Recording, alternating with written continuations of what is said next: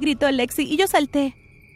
Apretó mi mano con fuerza, pensé que me iba a cortar la circulación del brazo.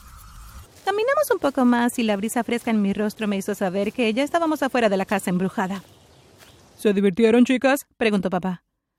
¡Fue aterrador! se quejó Lexi. No sé por qué Precious siempre quiere que vayamos ahí. De todos modos, no puede ver nada.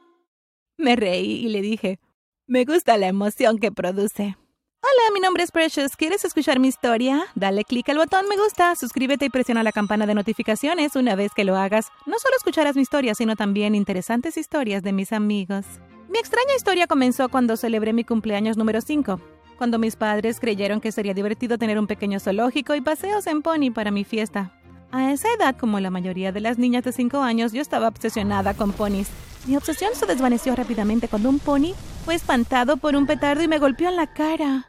En el hospital me dieron un certificado de salud que decía que todo estaba bien, sin embargo mi vista estaba mal. Para mi suerte, mi tía Lynn, hermana de mamá, era oftalmóloga. Un oftalmólogo es una persona que tiene licencia para practicar la medicina, realizar cirugías, diagnosticar y tratar todas las enfermedades oculares. También realizan cirugías oculares, recetan y por último, ajustan anteojos y lentes de contacto. La tía Lynn me tomó bajo su protección y me prometió que algún día recuperaría la vista si seguía al pie de la letra todas sus recomendaciones.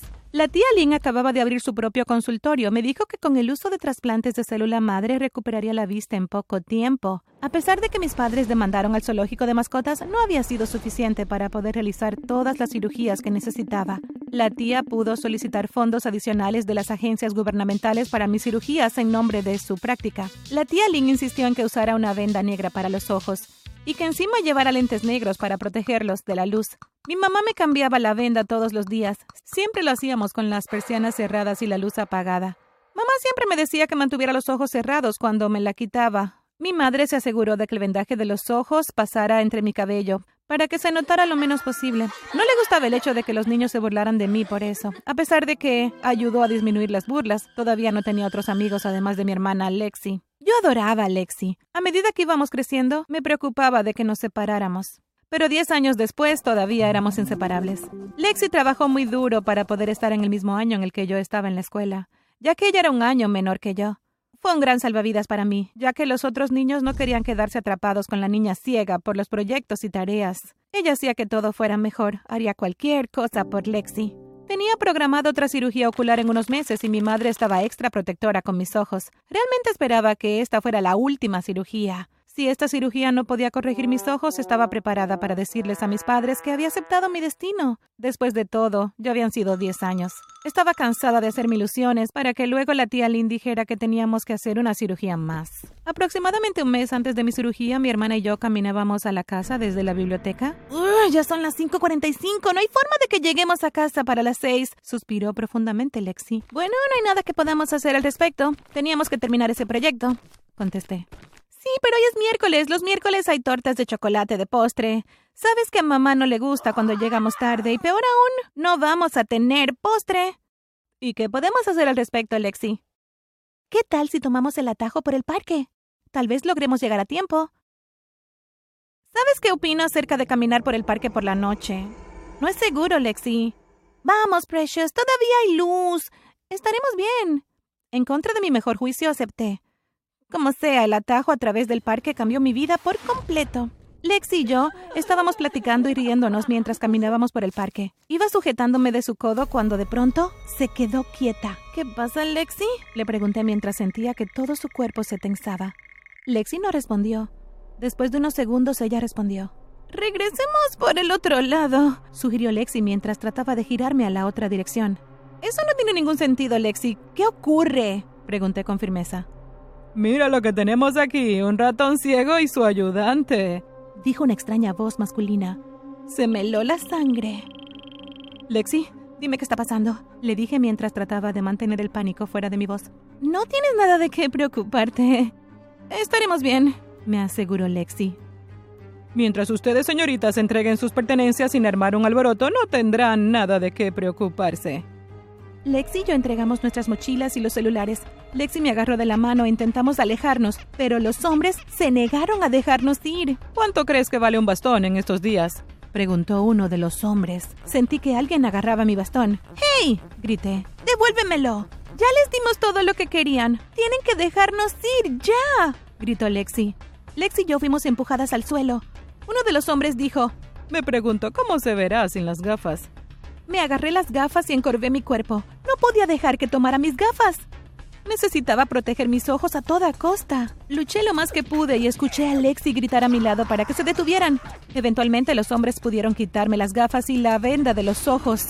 Inmediatamente me tapé los ojos con las manos sabiendo lo importante que era proteger mis ojos de la luz. De pronto escuchamos la voz de un señor más grande. Oigan, ¿qué están haciendo ahí? gritó él. ¡Vámonos! Uno de los hombres le gritó al otro. ¿Están bien, chicas? preguntó el caballero mientras se acercaba a nosotras. Lexi le contó al hombre lo que sucedió y el hombre llamó a la policía. Lexi me ayudó a levantarme y aunque sabía que se suponía que no debía hacerlo, algo me dijo que lo hiciera. Llámalo intuición o instinto, pero sea lo que sea, seguí mi intuición y abrí los ojos. Apreté la mano de Lexi y le susurré sorprendida. Lexi, puedo ver.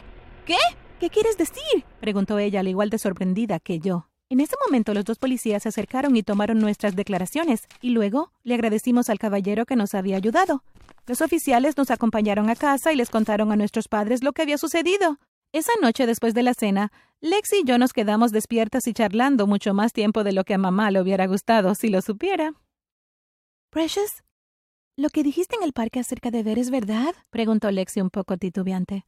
Bueno, eso creo. Mi visión estaba un poco borrosa, pero... Mi voz se fue apagando. Me quité los anteojos y desenvolví lentamente la venda de mis ojos. Abrí los ojos, primero uno y luego el otro. ¿Entonces? preguntó Lexi con curiosidad. Asentí con la cabeza mientras mis ojos se llenaban de lágrimas. Lexi se acercó y me abrazó con fuerza. Me alegro mucho por ti, dijo Lexi. Cuando logré calmarme, le agradecí que no le hubiera dicho nada a mamá y papá. Lexi se apartó y me preguntó, ¿pero crees que mamá y papá lo saben? ¿Y la tía Lynn?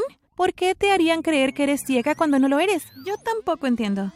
Quiero decir, ¿por qué la tía Lynn, mamá y papá siguieron con esta mentira tan elaborada de que soy ciega? Pregunté.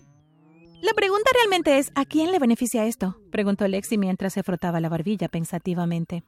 Eso es lo que necesitamos averiguar. Lexi y yo fingimos que nada había cambiado. Tenía una cita con la tía Lynn para la próxima semana. Necesitábamos entrar en la computadora de la tía Lynn para ver qué se traía entre manos. Lexi dijo que le diría a la tía que había olvidado enviar parte de su tarea por correo electrónico y que la entrega era máximo para ese día. Si le hacían más preguntas, diría que necesitaba recuperarlo de su correo electrónico y luego enviárselo a su profesor. Mientras yo hacía mi chequeo con la tía Lynn, mi madre entró y le preguntó a la tía si sería posible que Lexi usara su laptop porque necesitaba enviar una tarea y solo tenía 30 minutos para entregar la tía aceptó, le dio su laptop a mamá y salió de la oficina. Luego de mi cita estaba ansiosa por llegar a la casa y saber qué había descubierto Lexi. Esa noche cuando estuvimos segura de que nuestros padres dormían, me quité mis gafas y la venda de los ojos. Entonces, ¿qué descubriste? Le pregunté emocionada a Lexi. Obtuve un montón de información, pero no tuve tiempo de revisarlo todo dijo Lexi mientras entraba en la computadora. Me envié toda la información por correo para que todo lo que tengamos que hacer sea descargar la información y revisarla nosotras. Sonrió con satisfacción. Afortunadamente para mí, ahora tengo un par de ojos extras que me ayudan a revisar toda esta información que conseguí. Me reí y le aventé una almohada. Me levanté de la cama, jalé una silla y me senté al lado de Lexi. Luego de descargar todos los documentos empezamos a revisar la información. De pronto, la puerta de nuestra habitación se abrió y rápidamente me metí abajo de la mesa. ¿Qué estás haciendo despierta tan tarde? Le preguntó mamá Lexi. Estoy terminando una tarea de la escuela. Mintió Lexi. Mamá volteó a ver mi cama. ¿Dónde está Precious? Ah, está en el baño. Ok, está bien, pero no te quedes despierta hasta muy tarde. Las dos dejamos escapar un suspiro de alivio cuando mamá cerró la puerta. Eso estuvo muy cerca, dije mientras salía debajo del escritorio. Dejémoslo aquí por hoy. Lexi estuvo de acuerdo. Los días siguientes descubrimos una buena cantidad de información de los documentos que encontró Lexi. La tía Lynn obtuvo fondos de hasta 100 mil dólares para mi cirugía ocular con células madre. Esto no incluyó investigación, equipo ni recursos humanos. Cuando contamos cuánto dinero había recaudado la tía Lynn durante los últimos 10 años, la cifra ascendía a más de 50 millones de dólares. Concluimos de que mi tía me había utilizado como conejillo de indias. Después de tres cirugías, mi vista debería haber mejorado lo suficiente como para poder usar anteojos. Básicamente me robaron aproximadamente siete años de mi vida por su asquerosa codicia. Si esas noticias no eran suficientes, también encontramos recibos bancarios donde la tía les daba dinero a mis padres todos los meses. Estaba enojada y triste al mismo tiempo. ¿Es que mis padres me odiaban? ¿Cómo podían usarme de esa manera? Entonces, ¿qué hacemos ahora? preguntó Lexi con frustración. No podemos ir a la policía. Si lo hacemos, mamá y papá serán arrestados, y eso nos dejaría a voluntad del sistema. Definitivamente no podemos ir a dar ahí. Tenemos que idear un plan que eventualmente nos aleje de mamá y papá para siempre, le dije. Luego de intercambiar ideas a altas horas de la madrugada, por fin se nos ocurrió un plan. Decidimos que fingiríamos nuestro secuestro y conseguiríamos que nuestros padres pagaran un rescate. Después de todo, yo debería tener una parte de todo el dinero que habían conseguido luego de estafar al gobierno. Lexi tenía un amigo, Dan, que sabía de computadoras y podía hackear cualquier cosa. Lexi me dijo que incluso el gobierno lo había contratado algunas veces cuando sus mejores técnicos en sistemas se habían quedado atascados. Logramos que creara una cuenta bancaria para Lexi y para mí y nos ayudó a organizar el secuestro. Le dijimos que una vez que todo saliera bien, le pagaríamos 5 millones de dólares. Lex y yo decidimos que guardaríamos nuestros 20 millones hasta que cumpliéramos 18. Como de costumbre, fuimos a la escuela, pero ese día simplemente no volvimos a casa. Dan nos permitió quedarnos en su laboratorio de computación, que estaba totalmente cerrado y a salvo de todos.